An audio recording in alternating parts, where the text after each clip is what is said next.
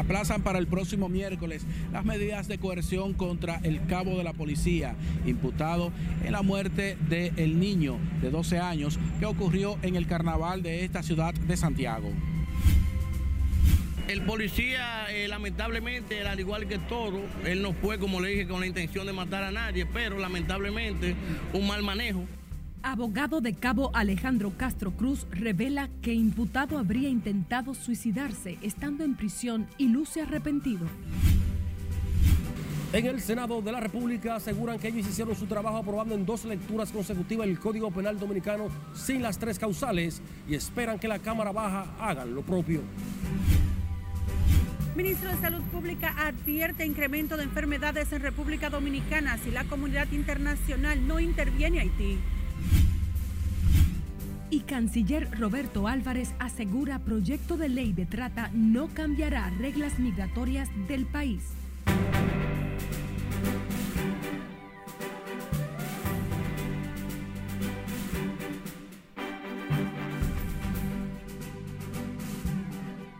Hola, muy buenas tardes. Muchísimas gracias por acompañarnos en esta primera emisión de Noticias RNN. Yo soy María Cristina Rodríguez y compartimos la actualidad correspondiente a este día, jueves 16 de febrero del año 2023. Iniciamos esta emisión de noticias en Santiago, donde la jueza Kimberly Tatis Sosa de la Oficina Judicial de Atención Permanente decidió aplazar para el próximo miércoles la medida de coerción al cabo Alejandro Castro Cruz, imputado en la muerte del niño de 12 años, Donali Joel Martínez, hecho ocurrido en las carreras en medio de la celebración del carnaval de esa ciudad. Tenemos a Junior Marte con más en directo. Muy buenas tardes para ti, Junior. Sí, gracias. Efectivamente, tal como señalas, la medida contra este cabo de la policía fue aplazada, según sus abogados, a los fines de completar presupuestos. Cocotico, ¿tiene que decir algo respecto a esta acusación? La medida fue aplazada a petición de los abogados del imputado, el cabo Alejandro Castro Cruz. El hecho que ha marcado a la sociedad santiaguera y el país, dice la barra de la defensa, debe venir con una medida vinculante con los reclamos de justicia. Una medida de coerción eh, cautelar debe conocerse rápido. Entonces la jueza aplazó esta audiencia a las 9 de la mañana del próximo miércoles, que estaremos a 22, ¿verdad? De este mismo mes, miércoles 22. A esos fines, presentar presupuesto y presentar arraigo, a petición de ellos. Tenemos todos los elementos probatorios, tanto documentales como visuales. Tenemos el querellamiento que procesalmente se establece depositado, que ha sido debidamente notificado a la parte imputada que ha sido notificado y depositado en el órgano del Ministerio Público. Solo agradecer a todos, todo el pueblo, toda la solidaridad con nuestro niño. Fue un niño hermoso, qué lástima que tuvieran que conocerlo de esta forma. ¿Entienden? Esperemos que se haga justicia, espero que entiendan nuestro dolor, estamos muy tristes. El fiscal Osvaldo Bonilla, quien subió a estrado, señala el hecho como grave y lo tipifica como homicidio voluntario. En razón de que se violentaron todos los protocolos de uso de la fuerza por parte del imputado eh, homicidio, homicidio voluntario. El Ministerio Público esa es la calificación que está pidiendo y entendemos que la medida idónea es la prisión preventiva. Tras el trauma que vive esta familia, diversos sectores reclaman que se le asignen psicólogos para que vayan recibiendo tratamientos. Los familiares del niño, quienes se encuentran consternados y a la vez indignados, informaron que la vela, en torno a los nueve días, se estará llevando a cabo el próximo jueves. Regreso contigo.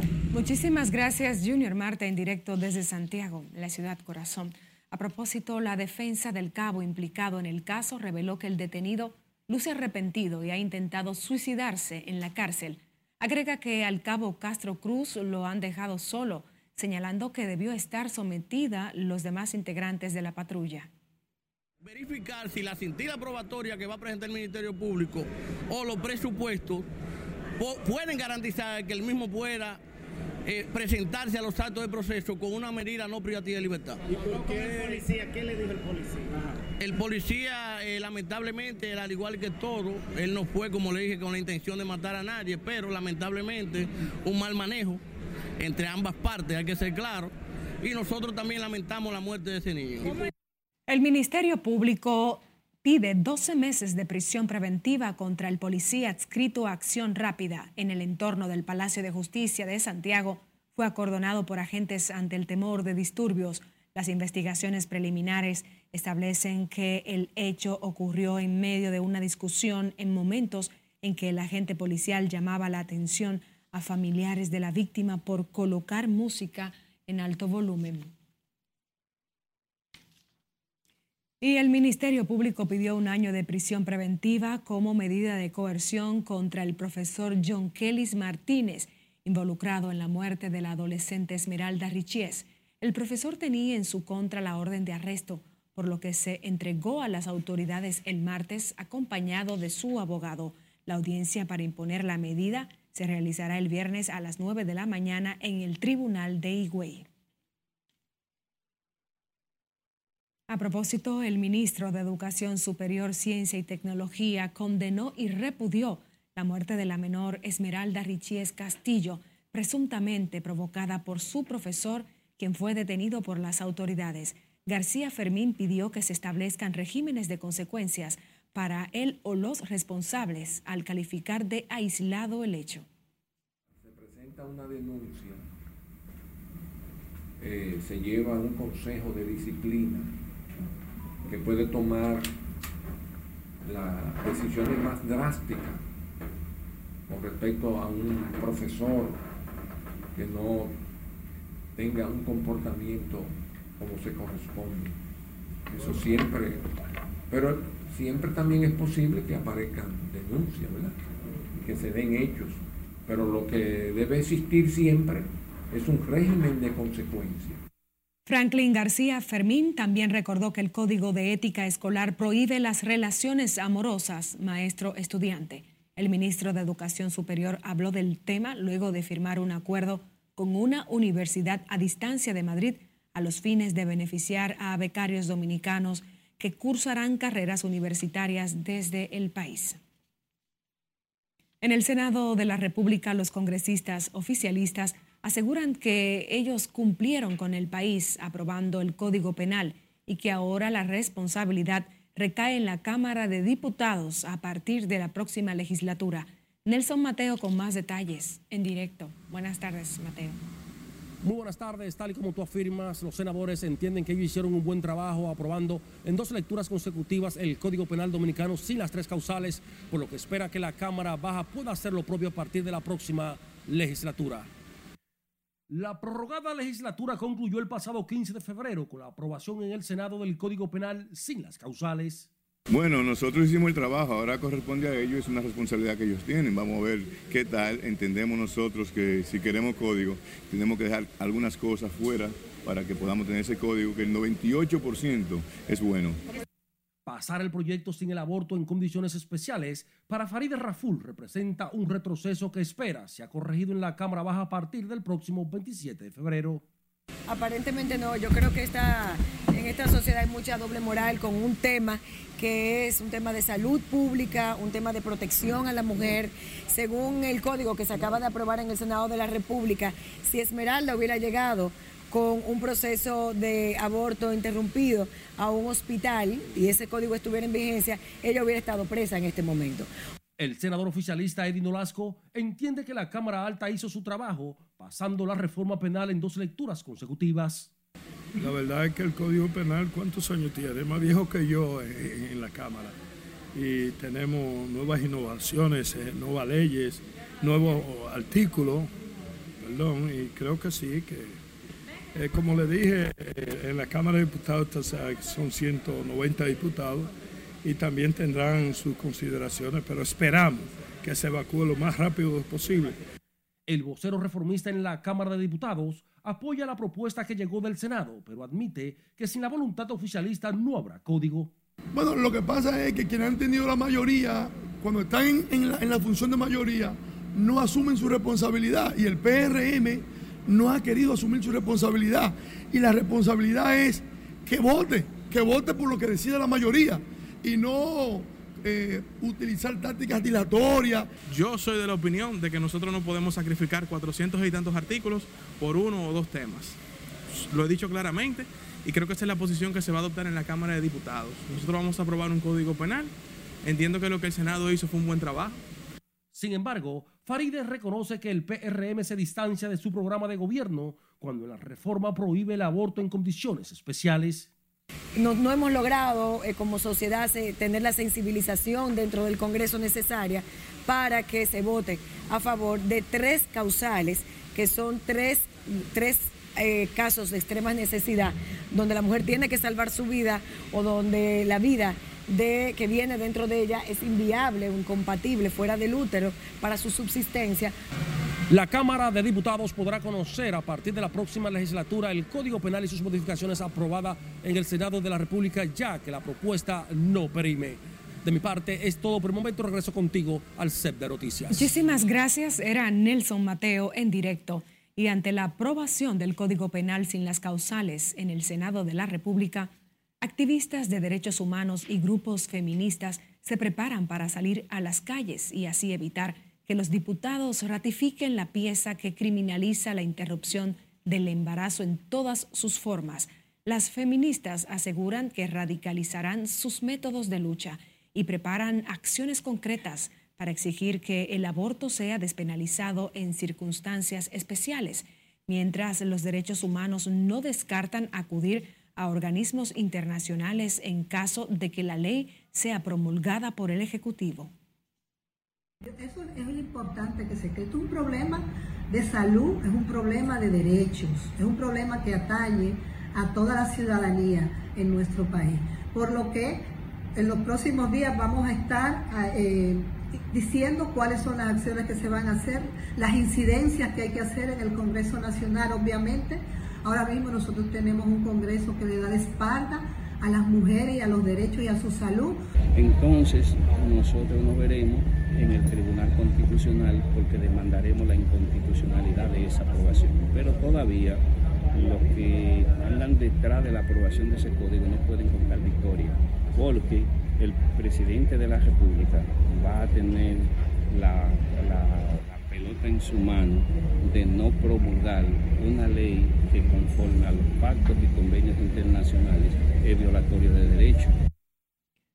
En la Cámara de Diputados se espera que el proyecto legislativo sea conocido en una nueva legislatura que inicia el próximo 27 de febrero. El Tribunal Constitucional iniciará la próxima semana un proceso de notificación de unas 92 sentencias han sido desacatadas o que cuyos vinculantes hasta el momento desconocen. Milton Ray Guevara, presidente del Alto Tribunal, reveló que de esas 92 sentencias, 58 corresponden a entidades públicas. Y nosotros estamos preparando todo para que a partir de la próxima semana salgan esas notificaciones que las haremos de forma confidencial, porque nosotros no queremos eh, ningún escenario en el cual se crea que el tribunal pues, quiere protagonismo. No, es que a nosotros nos toca la obligación de velar por el cumplimiento de la Constitución. Y cuando digo velar por el cumplimiento de la Constitución, es que ella dice que las sentencias del tribunal son definitivas e irrevocables y constituyen precedentes vinculantes para todos los órganos y poderes del Estado. El presidente del Tribunal Constitucional habló en esos términos luego de firmar un acuerdo de cooperación interinstitucional con la Asociación Dominicana de Egresados de Francia, con el objetivo de promover el estudio del derecho constitucional, entre otros temas relacionados con la ciencia jurídica. Accionistas de un club recreativo en San Juan se quejaron hoy de la lentitud de parte de la justicia para castigar a los responsables de cometer una estafa en su contra. Julio César Mateo con más. Se trata de los accionistas de Maguana Country Club, una organización recreativa de San Juan de la Maguana fundada hace decenas de años. En la cual algunos miembros decidieron tomar un préstamo por la suma de 278 mil pesos en la institución financiera Fo Empresa, donde también fungía entre sus principales directivos el señor Pedro Adolfo Mateo. Expresaron que ex representantes del Maguana Country Club realizaron transacciones económicas irregulares. Dicho préstamo fue realizado en violación del artículo 32 literales C y D de nuestros estatutos. De igual manera, adujeron que con su lucha solo buscan transparentar el uso de los recursos. Realmente no ha sido nuestra intención herir, difamar ni hacer sentir mal a nadie.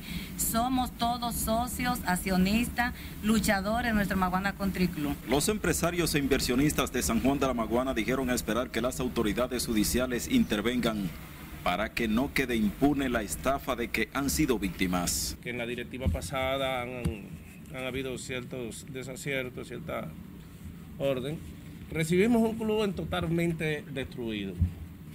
Estamos haciendo los aprestos, estamos haciendo las evaluaciones para la reparación y rescate del mismo. La nueva dirección de la citada compañía se ha propuesto reaperturar y mantener dando servicios al considerado patrimonio recreativo de los sanjuaneros. En San Juan de la Maguana, Julio César Mateo, RNN.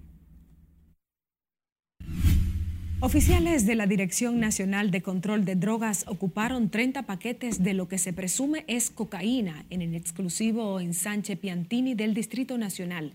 En el operativo de los agentes junto a varios fiscales realizaron un allanamiento en un apartamento ubicado en la calle Andrés Julio Aibar, número 25, del sector donde ocuparon en una de las habitaciones una maleta conteniendo en su interior los 30 paquetes de la sustancia.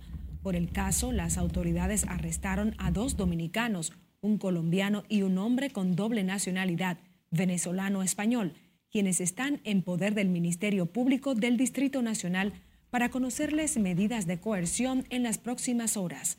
A los detenidos les ocupó además un carro marca Kia y dos jipetas, una Hyundai Tucson y una Mazda CX7, 140.350 pesos dominicanos, 97.500 pesos colombianos, 1.000 chilenos, 50 venezolanos, 20 pesos uruguayos, 1.550 dólares jamaiquinos, 5 quetzales de Guatemala, varios celulares, documentos personales, entre otras evidencias.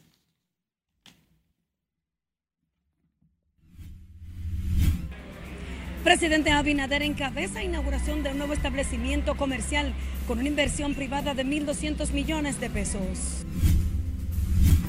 La advertencia del canciller Roberto Álvarez sobre leyes migratorias de República Dominicana y la petición de los familiares del héroe Francisco Alberto Caamaño al conmemorarse 50 años de su muerte.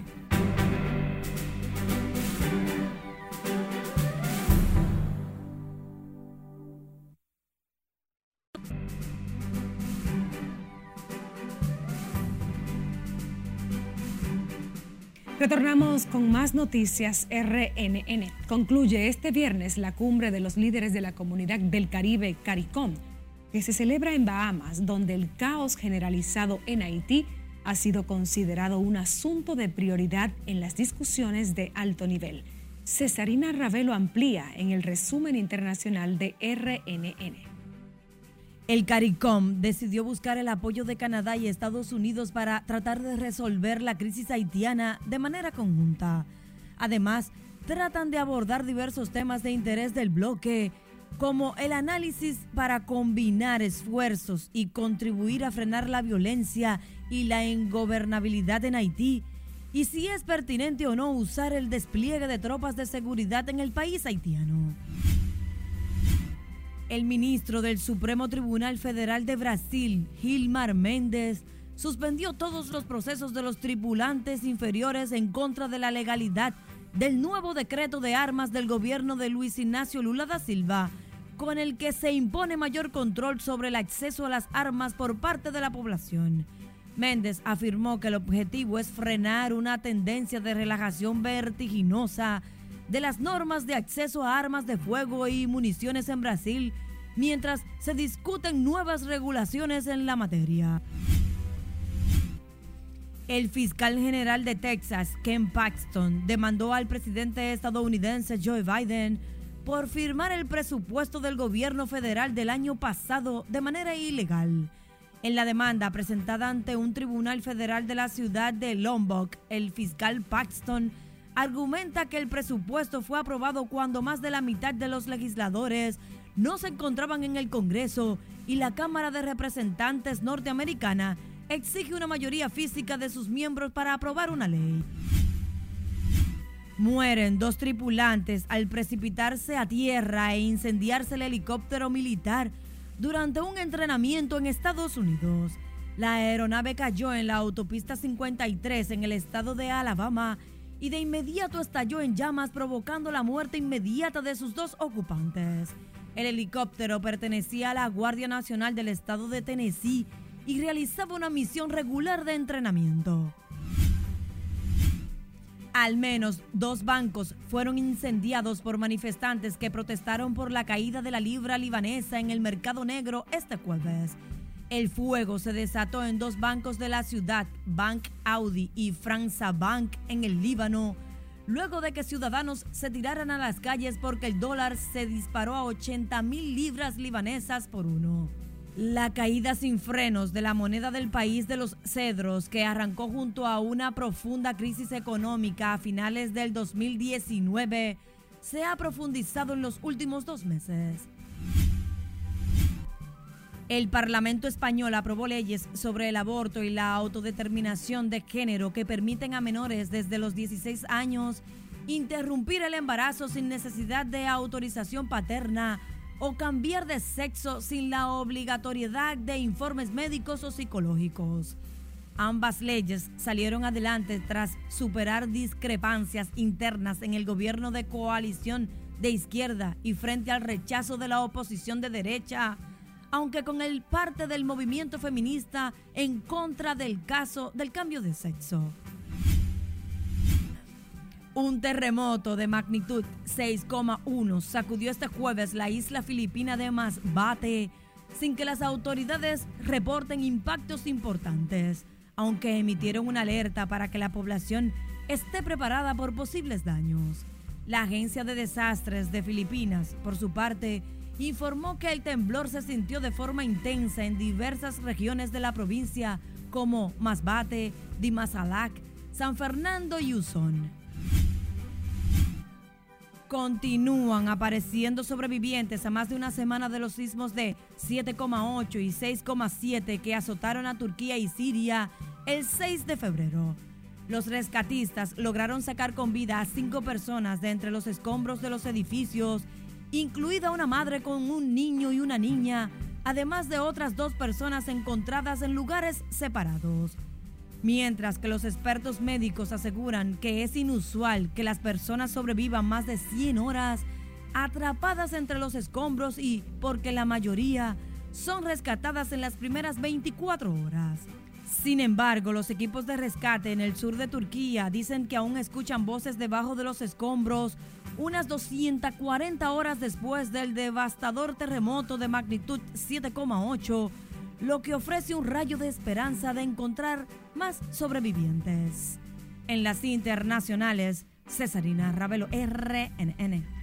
Seguimos con más. El ministro de Relaciones Exteriores de República Dominicana, Roberto Álvarez, aseguró este jueves que la ley integral sobre trata de personas, explotación y tráfico ilícito de migrantes no cambiará las reglas ni la política migratoria del gobierno el canciller dominicano, a través de un artículo denominado Enfoque, una respuesta a Leonel Fernández, revela que en los cinco años anteriores a 2022, en el país se identificaron y atendieron 900 víctimas de trata.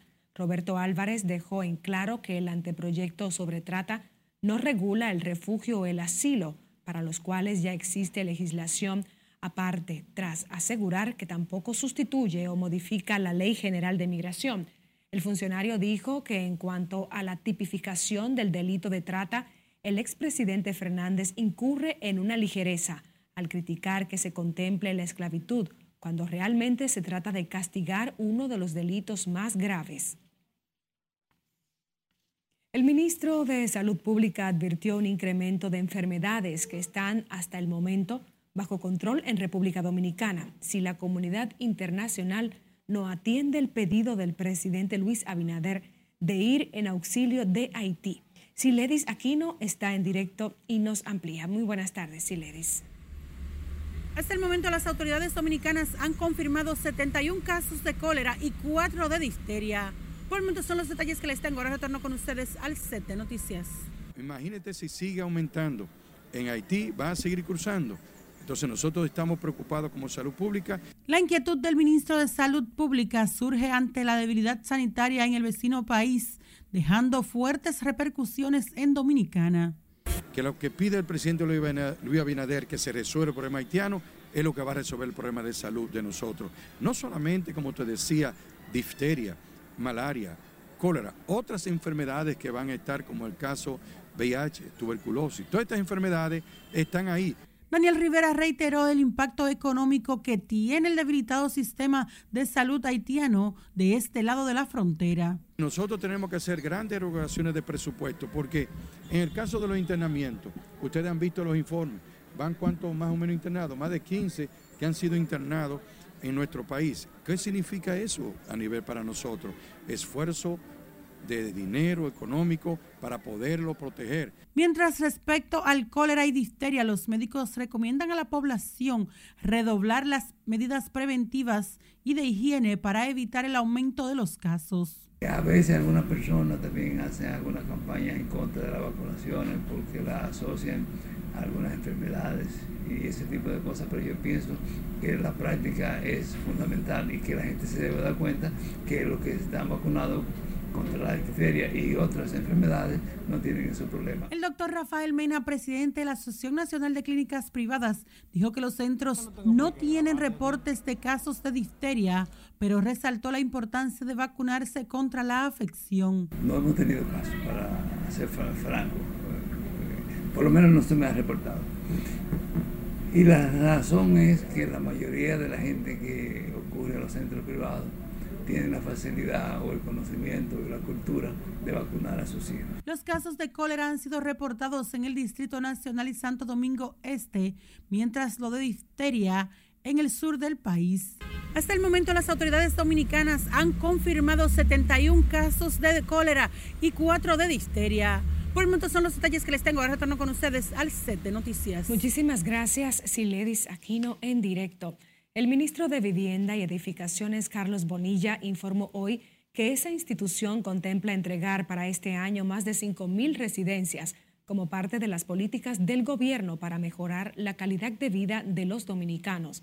Según Bonilla, a la fecha han reparado unas 35.000 casas y hospitales que presentaban desperfectos en sus infraestructuras.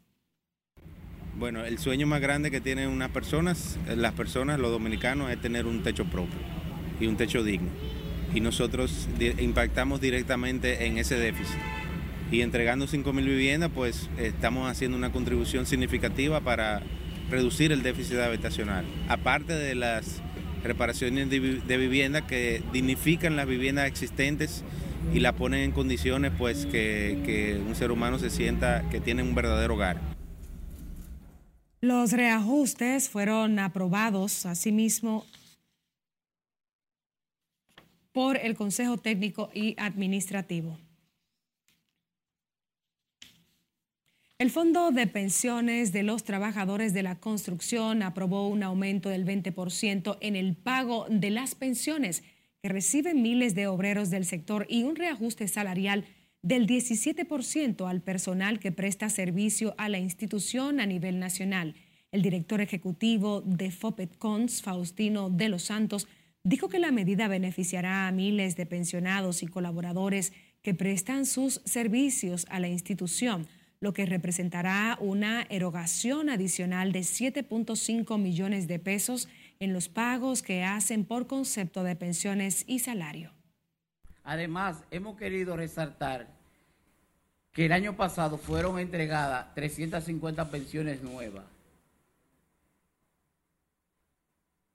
como se había prometido, y este año 2023 se otorgarán 300 nuevas pensiones a todos los trabajadores de la construcción en todo el país.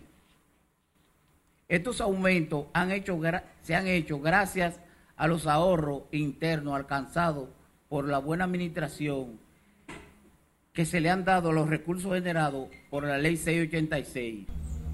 Los reajustes fueron aprobados por el Consejo Técnico y Administrativo y de Control de Fondo de Pensiones de los Trabajadores de la Construcción, FOPETCONS, y entrará en vigencia este mes de febrero.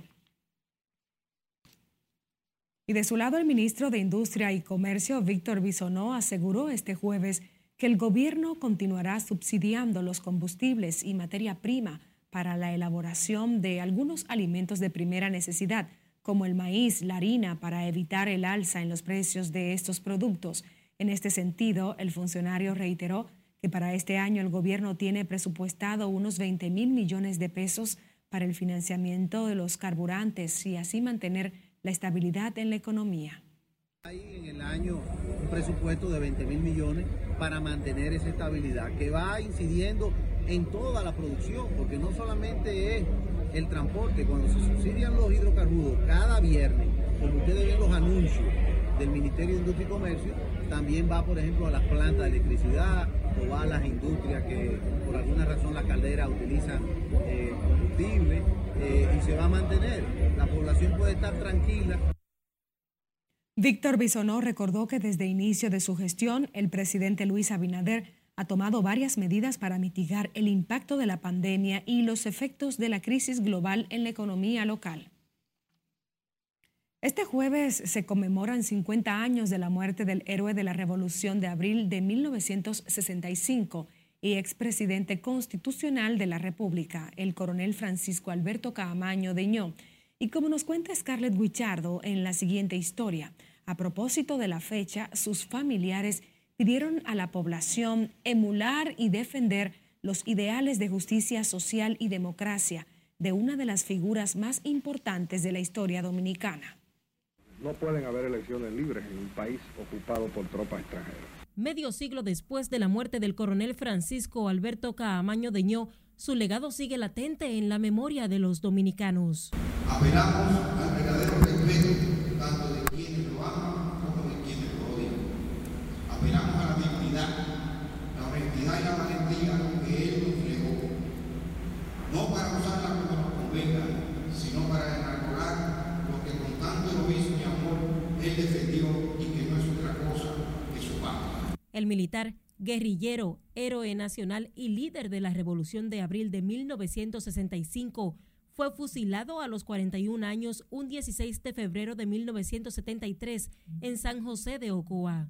El héroe y sus compañeros que hoy homenajeamos 50 años después de su muerte, prefirió en un salto de conciencia dialéctico que debe ser imitado en estos momentos por las presentes y futuras generaciones y que debe ser resaltado por los medios de comunicación que vivimos hablando de crisis de valores. Este jueves la Comisión Permanente de Efemérides Patrias y los familiares de Caamaño rindieron honor a su memoria en el Panteón Nacional por su patriotismo y las acciones que desarrolló en defensa de la democracia, la soberanía del país y su inquebrantable lucha contra toda potencia extranjera. Los familiares de Caamaño exhortaron el llamado a la sociedad para que luchen a favor de las reivindicaciones sociales y políticas que garanticen la libertad y una democracia participativa a favor de la población. Es Carelet Guillardo, RNN. Nos vamos a comerciales. Quédese conectado con RNN Canal 27. Y la presencia centenaria de los yanquis. Media y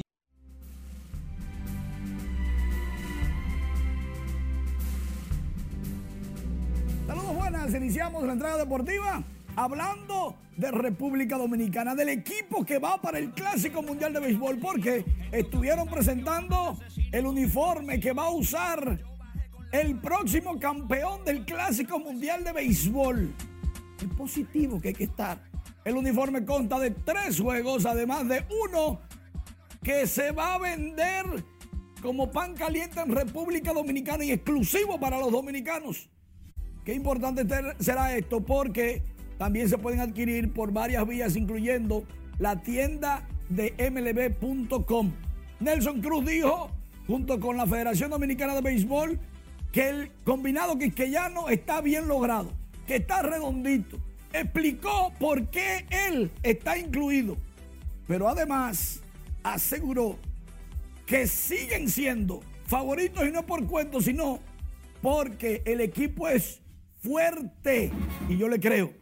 Además, por primera vez en la historia, el pelotero número 31 del equipo dominicano es José Hernández, el animador oficial para el Clásico Mundial de Béisbol de la República Dominicana. La alegría de Yosel llega al Parque de los Marlins, and Lawn Depot Park. El hombre tiene ya un guion seteado para todos los días. Una buena nueva, hablando de Nelson Cruz, es embajador de la marca por un año Banreservas. Estuvo firmando un acuerdo en el que detalla todas sus responsabilidades. Estar con Banreservas, promover a Banreservas y ante todo seguir siendo un ejemplo a seguir entre los deportistas, los beisbolistas y la sociedad. Nelson, que es gerente general y jugador del Clásico Mundial de Béisbol, está en su mejor momento. Dice él que con San Diego verán cómo es la cosa. Y van reservas de un palo, definitivamente. Como está dando un palo el equipo de los padres de San Diego, Fernando Tati será el jardinero derecho y Juan Soto el jardinero izquierdo. ¿Saben por qué es el palo? Porque Juan Soto jugando como jardinero izquierdo ha sido mejor pelotero ofensivo. Y de ahí le van a sacar las ganancias los padres y apuestan a postemporada con el equipazo que tienen. Fernando Tati Jr., adiós cuadro interior. Hablando de cuadro interior, están adecuando el terreno del Estadio Quiqueya Juan Marichal para un concierto que hay este fin de semana. Pero los fanáticos, seguidores del béisbol, se preocupan porque cada vez que hay una actividad artística en una instalación deportiva, algo sucede. Tal cual vemos que se está tratando de que lo que han puesto para cubrir la grama no queme, le están echando agua por encima y todo eso. En el Estadio Olímpico Félix Sánchez está así, luego de varias actividades artísticas, entre otras.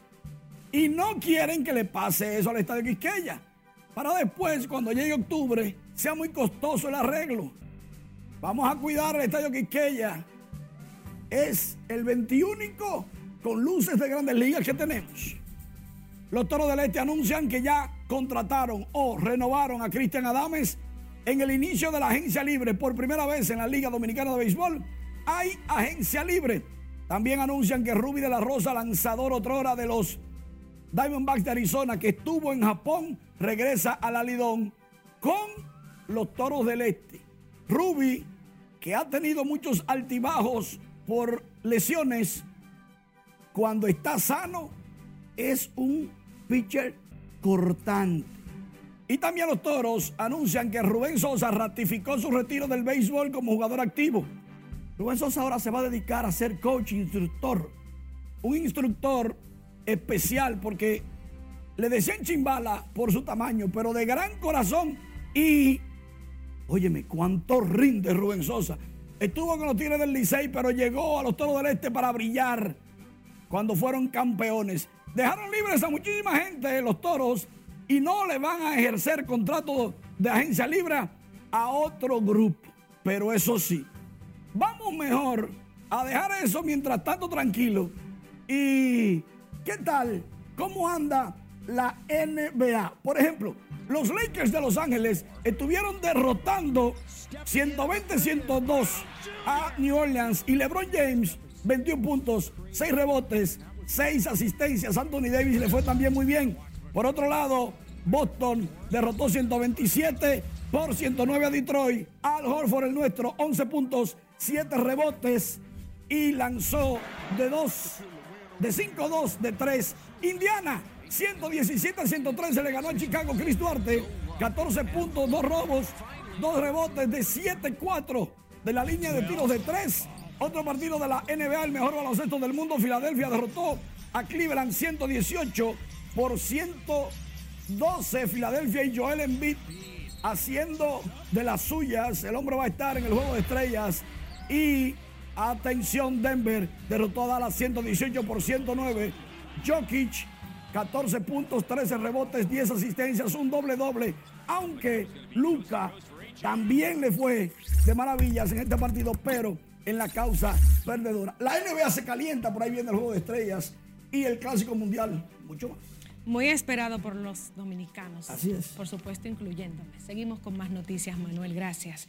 El presidente Luis Abinader encabezó este jueves la inauguración de un supermercado ferretería del grupo Alterra como parte del apoyo del gobierno a la inversión privada y su aporte al desarrollo económico del país con una inversión de 1.200 millones de pesos. Tenemos en directo a Lauri Lamar, quien nos amplía. Buenas tardes.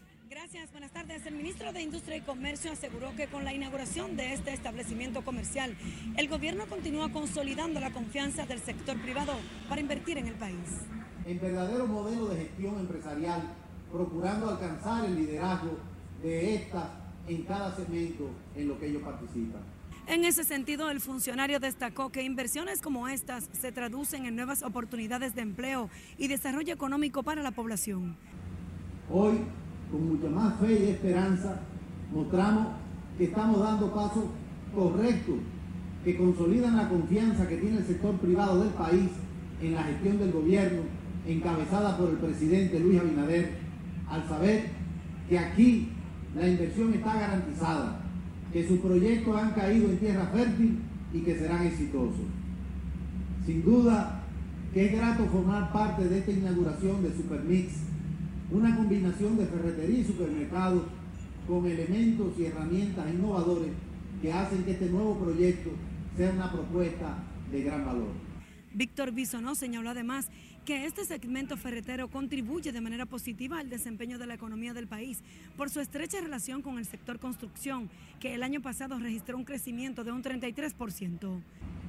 Sus gestores, el Grupo Alterra, la familia Papaterra, representan la unión de dos empresas con raíces familiares, con una fuerte vocación de servicios en el ámbito ferretero, tanto al detalle como al por mayor, y con una moderna visión en los recursos tecnológicos disponibles en el día de hoy.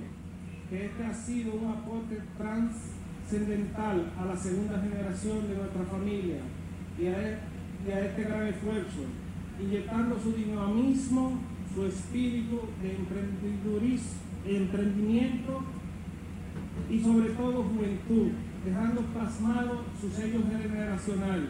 El establecimiento, con una extensión de 26 kilómetros cuadrados, está ubicado en el sector Altos de Arroyo Hondo, en la Avenida República de Colombia, y combina ferretería y supermercado. Según destacaron sus ejecutivos, ofrecerá productos locales e importados. Las autoridades informaron que este nuevo concepto de negocio generará más de 200 empleos directos y 600 indirectos, dinamizando la economía de la zona. De mi parte es todo retorno al estudio. Muchísimas gracias, Lauri Lamar, en directo. En tanto, el ministro de Turismo, David Collado, anunció este jueves la construcción de un moderno centro de convenciones para impulsar este tipo de turismo en la capital dominicana, con lo que se proyecta aumentar en un 7% la ocupación hotelera en la ciudad. Y como nos cuenta Margaret Ramírez, el funcionario destacó entre los retos del país fortalecer el turismo de compras. Vamos a iniciar en los próximos 90 días la construcción, el proceso de construcción del centro de convenciones en la ciudad de Santo Domingo. El nuevo centro de convenciones se levantará en los terrenos del antiguo Hotel Hispaniola en Santo Domingo. La construcción se realizará cuidando la riqueza arquitectónica, según adelantó el ministro David Collado, quien aseguró que ya iniciaron los procesos para la licitación. Durante más de un año hemos estado trabajando con IFEMA. IFEMA es la empresa que lleva FITUR, eh, una de las empresas con más experiencia en convenciones y en este tema de turismo maíz.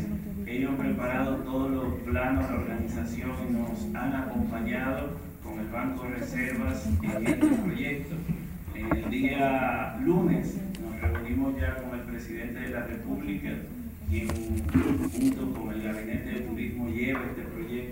Otro de los retos en lo que trabaja el gobierno es en fortalecer el turismo de compra en el país. Nosotros nos comprometemos a apoyar firmemente la aprobación de este proyecto de ley de la devolución del ITV a los turistas para que también venir a República Dominicana y sobre todo la capital de compra sea un incentivo adicional para los extranjeros que visitan nuestro país. Según Collado, hasta la fecha al país han llegado más de 300 mil visitantes y se espera superar los 600 mil al cierre de mes. En el día de ayer llegaron al país 24 mil extranjeros, una cifra extremadamente fuerte. Podemos ver también los niveles de ocupación que está teniendo la ciudad de Santo Domingo, niveles de ocupación que nunca se habían visto. El ministro David Collado habló en estos términos al ser reconocido por la Asociación de Hoteles de Santo Domingo y el clúster turístico de Santo Domingo por la labor al frente del Gabinete de Turismo, que han llevado a superar las cifras pre-pandemia en llegada de turistas y ocupación hotelera. Margaret Ramírez, RNN. Despedimos esta primera emisión de Noticias RNN, muy agradecidos de su fiel sintonía. María Cristina Rodríguez informó. Buenas tardes.